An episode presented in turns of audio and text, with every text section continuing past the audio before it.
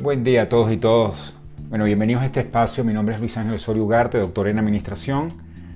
Me puedes conseguir en arroba Luis Ángel PhD y en luisangelphd.com. Bienvenidos a este encuentro donde hablamos semanalmente sobre tu liderazgo, sobre tu funcionamiento. Hoy con un tema apasionante, un tema muy importante, la educación emocional.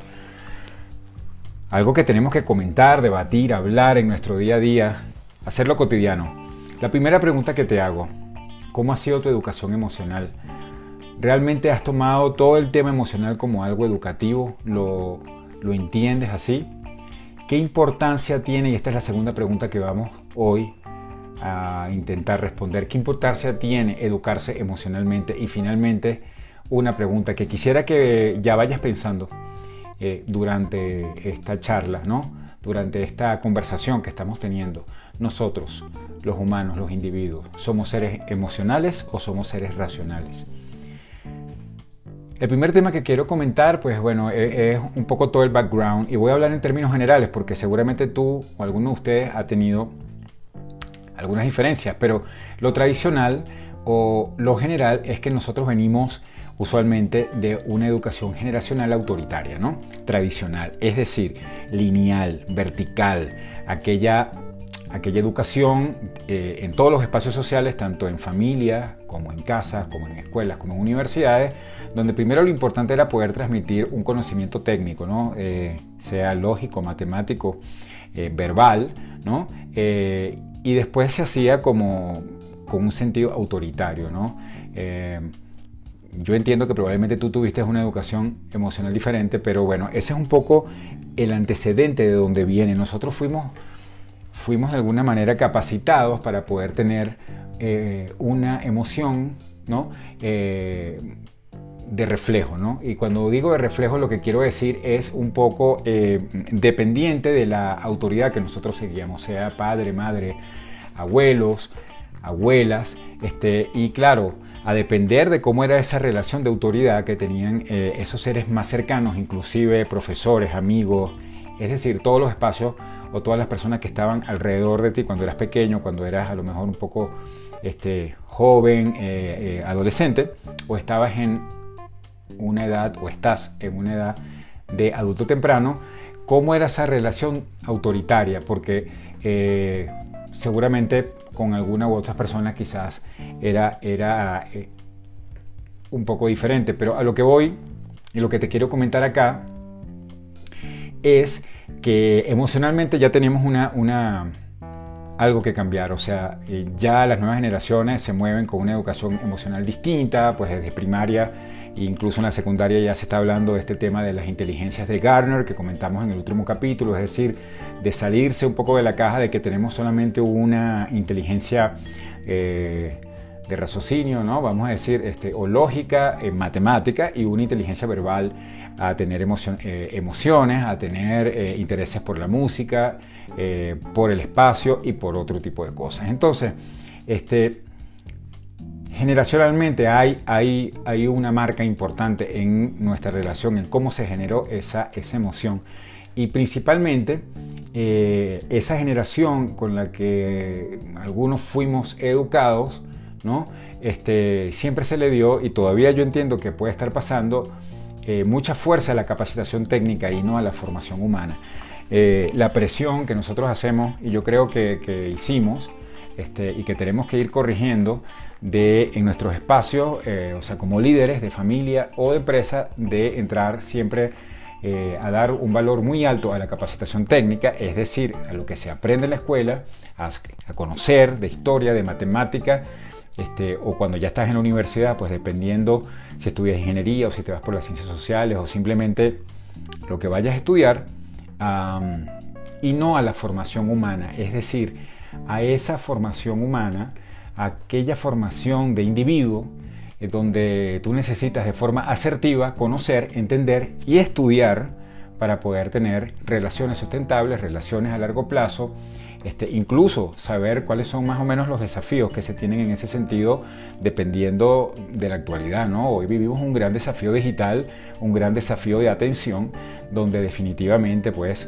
este, se hace cada vez más fuerte poder este, tener una, formación eh, más humana, es decir, cognitiva, eh, bondadosa, respetuosa, eh, con una comunicación súper asertiva con las personas, más allá de por ahí de qué tan técnico tú seas de algo, ¿no? Este, y eso un poco, ese paradigma también de la capacitación técnica versus la humana, en mi opinión, se crea por esa vinculación social, natural, arraigada que todavía existe de hacer una correlación alta entre la profesión que tú tengas o lo que tú te desempeñes versus el dinero. Entonces, cuando se ve el dinero no como un recurso, sino como un fin, o sea, como un recurso que va a estar con otros, ¿no? Porque dentro de, dentro de tu profesión o dentro de tu desempeño como humano, pues tú vas a tener, bueno, varios recursos que estar gerenciando, pues recursos eh, muy importantes como este, tecnológicos, eh, económicos, eh, financieros, este, recursos materiales, ¿no? activos que vas a tener que de alguna manera también este, bueno, ir llevando, utilizar.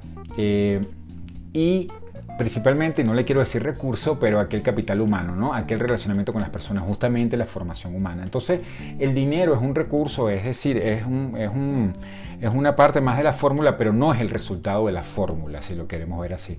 Es decir, este, el dinero no es el fin, sino es un medio adicional. Entonces, esa vinculación entre lo que nosotros hacemos como profesión versus su correlación con el dinero, de alguna manera también nos llevó a esa tendencia de hacer una capacitación técnica y no humana. ¿Y por qué decimos esto? Lo decimos porque la verdad es que todo el conocimiento que nosotros recibimos, y aquí quiero que me prestes atención a ver si estás de acuerdo con lo que voy a decir, todo el conocimiento que recibimos en la escuela, en la universidad, etcétera, etcétera, de cierta forma es emocional.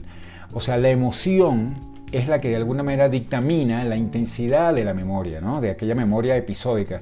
Como hemos comentado también, nosotros no funcionamos con dos o tres tipos de memoria, pero voy a hacer referencia a dos, aquella memoria de trabajo que es con la que tú me estás escuchando ahora, con la que yo te estoy hablando, es decir, la que utilizo en el día a día, aquellas cosas que me hacen recordar lo que digo, que me hacen tener un hilo ¿no? de raciocinio en las cosas que yo estoy comentando, que yo estoy diciendo, que estoy leyendo, aquella asociación, digamos, de corto plazo, y la episódica que trabaja ahora sí como almacenamientos episodios que tú traes, ¿no? o vienen a veces solos, eh, para poder hacer este, y recordarte de ciertas cosas. Entonces, el conocimiento que tú recibes en toda la escuela, en la universidad, en tu casa, etcétera, es emocional. O sea, no importa si tú estás recibiendo una, eh, una cátedra pues, de cálculo matemático o estudiando este, literatura, lo que, lo que va a estar de alguna manera eh, eh, grabada es la intensidad con la que la emoción este, se registra. Y eso es muy importante porque entonces si yo puedo estar educado emocionalmente y puedo de alguna manera trabajar, estudiar, hacer cosas con un manejo emocional equilibrado, metiéndole pasión, este, optimismo, entusiasmo a ciertas cosas, pues el recuerdo va a ser más sólido y eso está comprobado científicamente. ¿no? Entonces, este, uno de los problemas que ha pasado con, el no entender a la emoción dentro del punto de vista educativo o tenerlo nosotros como parte de nuestra educación es que realmente la emoción o las emociones tienen toda una taxonomía, es decir, tienen toda una literatura, tienen todo un comportamiento. ¿no? la emoción a nosotros también se nos, se nos inculcó por ahí en los años 60, 70, 80, hoy ya hay mucho más entendimiento, ¿no? Pero yo entiendo que todavía hay muchísimas dudas en ese sentido. Se, no, o sea, se trató la emoción como algo, o sea, primero eh, negativo, ¿no? Como algo malo, todo lo contrario, pues emocionarse es muy bueno. Em, después ahí, como vamos a ver, emociones que no solamente dependen de nosotros, sino que vienen pues de nuestros ancestros, que serían emociones básicas. Pero un tema muy importante es que este, las emociones eh, o lo que o esa taxonomía pues emocional tiene muchísima teoría, ¿no? Este, eh, hay hoy pues toda una literatura súper extensa que te invito a que leas sobre neurociencia, sobre cómo funciona nuestro cerebro, sobre cómo las emociones, sobre cómo los cerebros de alguna manera o cómo el cerebro eh, a través de todo el comportamiento neurológico eh, de sus neuronas y toda la parte cognitiva y las partes que el cerebro tiene, cómo va armando pues esa emoción y cómo se va construyendo y cómo esa emoción es la que va percibiendo cómo es tu realidad. Entonces, este, y claro, existe ahora muchísimo detalle porque ya eh, está comprobado a través de muchos estudios con mucha tecnología, este, viendo pues cómo refleja o cómo, qué parte del cerebro trabaja cuando se están haciendo análisis cognitivo, que es tu neocórtex o tu parte frontal, qué parte del cerebro está involucrado en, en, tu parte motora, ¿no? que son las partes parietales, y bueno, en fin, hay todo un estudio muy importante de conocer ¿no? Eh, y de cuidar tu cerebro en ese sentido. Y lo digo porque, eh, insisto, se nos educó muchísimo en pensar que la emoción venía pues del corazón o que no era importante o que no era relevante o que era una cosa que salía así de la nada. ¿no? Y resulta que no, no viene del corazón. El corazón tiene una función muy importante que es, bueno, una función motora, pues una función de bombear, pues bueno, el líquido que de alguna manera, bueno, nos tiene acá a ti escuchando y a mí comentando. Sin embargo, el cerebro, este, bueno, primero que tiene una superconexión con todos los órganos, principalmente con el corazón, el cerebro es el que de alguna manera este, debemos nosotros entender bien y estudiar para poder tener una educación emocional. Es decir, aquellas cosas que yo expreso, aquellas cosas que yo interpreto, aquellas cosas con las que yo me emociono, dependiendo del grado de intensidad, realmente las construye mi cerebro, ¿no? Eso es muy importante. Entonces, el cerebro tiene principalmente este, está configurado para trabajar las emociones en distintos niveles, por decirlo así, o en distintos pisos, en distintas etapas. La primera son aquellos reflejos básicos, aquellas cosas que nosotros emocionamos, vamos a decir físicamente, ¿no? que levantamos una mano o que nos movemos, eso es lo que viene con nuestro metabolismo, él está este, eh, está capturado en parte de nuestro cerebro también por nuestros ancestros. Es decir, es algo que no tenemos, muchas veces no le tenemos control, pero sí tenemos que empezar a percibir cuando viene. Y después vienen, eh, como en un segundo nivel, lo que, bueno, muchos autores llaman las emociones básicas, que son muchísimas, pero me voy a referir a las más importantes, ¿no? Y a las más, vamos a decir, sensibles, como la ira, que ya hemos hablado, que es peligrosísima porque la ira produce este, pues, bueno, cortisona, ¿no? O sea, produce eh, una cantidad de, de, a decir, de líquidos eh, eh, con mucha adrenalina y puede ir directo a tu corazón. Y dependiendo de cómo tú estés o cómo te sientas o cuál sea tu entorno físico, mental, puede ser hasta mortal.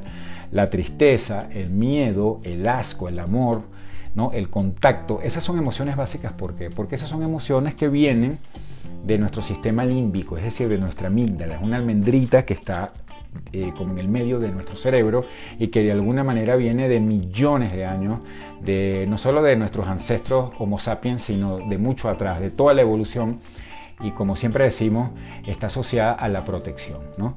Es decir, está asociada a poder este, o hace millones de años funcionó muchísimo y todavía funciona, hay que decir, este, para poder reaccionar ante eventos eh, de peligro, ¿no? Eh, pero viene sola, ¿no? Y muchas veces, a veces viene pues un torrente de ira, de miedo, de amor o de asco y no está correlacionado socialmente con lo que con lo que está pasando. Es decir, que probablemente nos molestamos por cosas o nos da tristeza o miedo, amor por cosas, eh, que nuestro cuerpo está pensando que es que viene un, ¿no? un super tigre inmenso o que viene una tribu de personas o una, o, una este, comunidad cercana a atacarnos y a quitarnos la casa. Eso mi cerebro está pensando porque ahí lo tiene grabado, es intuitivo, cuando realmente es probable que lo que sea sea un desentendimiento con alguien, con un ser querido que lo puedes arreglar fácilmente. Esas son las emociones básicas. Después, las de fondo, que yo, este, o sea, me gusta decirle así, hay muchos autores que también lo hacen, porque yo las considero como un poquito como más permanentes durante el día, es decir, el entusiasmo, el cómo estás de ánimo, ¿no? Si estás animado o estás desanimado o estás motivado o desmotivado, es decir, aquello que ya se hace un poquito más largo durante el día, ¿no? Eh, hace a lo que también va a ser un poco la personalidad momentánea, es decir, el cómo es tu personalidad momentánea, ella va a definirse como tú te sientas por un momento prolongado, y hablo de una hora, dos horas, tres horas, es decir, cómo la gente te percibe en un momento prolongado, es decir, tu entusiasmo, si te ven como una persona entusiasta, animada, voluntaria, o solamente este, se percibe pues una tristeza, un desánimo, que es un poco lo que tenemos que evitar, esa prolongación de ese desánimo vale desanimarse, vale sentirse triste, pero tienen que ser en periodos cortos por un tema de salud. Y las emociones sociales finalmente que están asociadas y van cambiando, eh, o sea, ellas de alguna manera van evolucionando, ellas evolucionan con la tecnología, con todo este tema digital, pues con los años. eh, y son todo lo que tienen relación con, bueno, cuando tú sientes vergüenza, cuando te sientes socialmente discriminado, despreciado, todo el tema del orgullo, la envidia, pues el ego, este, la falta de comunicación o la comunicación inadecuada, es decir, todas aquellas emociones que se producen por tu relacionamiento social y que es muy variado, porque no solo depende de tu relación social micro, ¿no? Eh, de lo que más te rodea, sino también lo macro, dependiendo de la ciudad que vivas, el país que vivas, eh, aunque ahora estamos en una era que está muy homologada en el sentido tecnológico, pero bueno, socialmente, lamentablemente, y lo digo con, eh, ahora sí que con un poco de vergüenza, este, está todavía existe mucha diferencia. Entonces, esas emociones sociales son producto de un poco de cómo tú te desempeñas y cómo está tu entorno. Pero lo importante es que esas emociones sociales y las de fondo ¿no?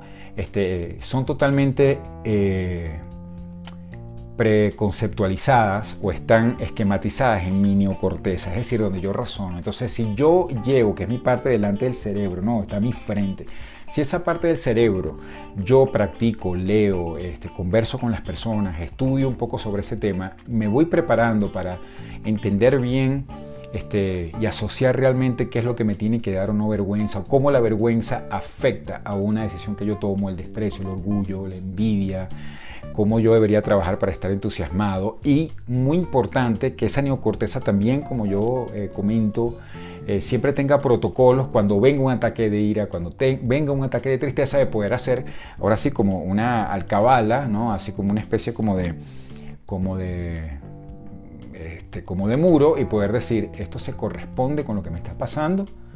Pregunto, ¿realmente merece que este evento que estoy leyendo en este email me tenga triste o me haga sentir miedo?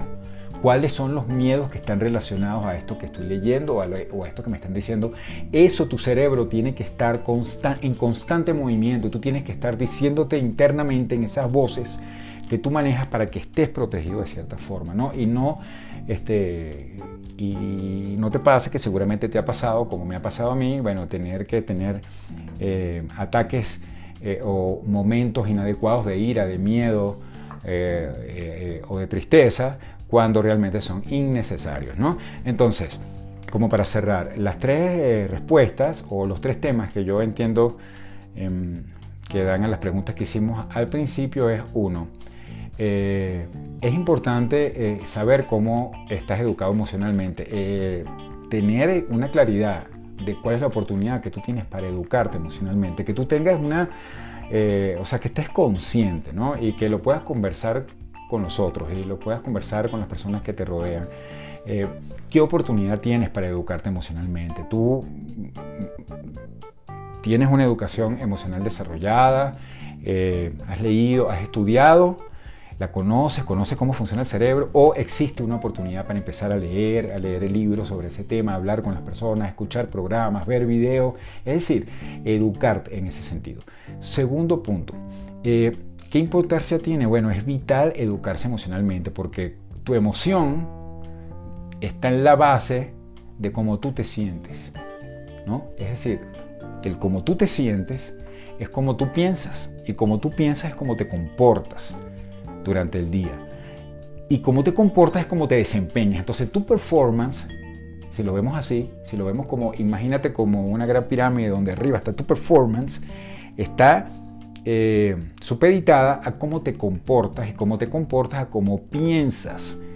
Y piensas como sientes. Si yo estoy un día que estoy entusiasmado y me siento bien y me siento ágil, pues así me voy a comportar y así me voy a desempeñar. Pero si yo me siento triste y me siento desmotivado y me siento pesado, este, eh, así voy a pensar, así me voy a comportar con los otros y mi desempeño va a estar alineado. Entonces es muy importante poder entender el cómo, el cómo te sientes y para entender cómo te sientes, saber qué tipo de emociones están en cada momento para poder tener un mejor desempeño como persona, como individuo, como, como miembro pues, de una comunidad, de una familia y en las organizaciones. Y finalmente, la gran pregunta que entiendo que ya deberías tener tu respuesta, es decir, ¿Somos seres emocionales o somos seres racionales? Pues definitivamente somos seres emocionales. ¿no? Este, el, raciocinio, lo racional se da, está en función de cómo yo estoy educado emocionalmente, en función de cómo mi emoción maneja. Yo puedo tener un excelente, eh, una excelente, vamos a decir, inteligencia lógica, matemática, puedo ser un experto en una racionalidad, pero si mi emoción no determina un buen relacionamiento con el resto de las personas, pues no me sirve mucho. Entonces somos seres emocionales, la emoción es la que dicta todas las decisiones, eso sin duda alguna. Entonces tenemos que tomar medidas para poder educarnos, ¿no? leer, capacitarnos, ver videos, películas asociadas en ese sentido y principalmente, con esto quiero cerrar esta, eh, este espacio, practicar. ¿no? Eh, eh, no podemos reprimir el cómo nos emocionamos. Eso va a estar ahí, sobre todo aquellas emociones básicas, ¿no? como la ira, tristeza, miedo, asco. O sea, lo que tenemos es que, que no, no debería impactar en, fuertemente porque también hay emociones que son profundas y que son derivadas a pérdidas de seres queridos o cosas muy complicadas que cuando, cuando ya pase de un nivel complejo, pues tienes que buscar ayuda, tienes que buscar a alguien que te pueda ayudar en ese sentido, alguien con el que puedas hablar, una ayuda médica o cualquier ayuda que tú requieras en ese momento. Pero saber que las emociones son nuestra principal herramienta, nuestra única herramienta para poder desempeñarnos. Bueno, que tengas una feliz semana y muchísimas gracias.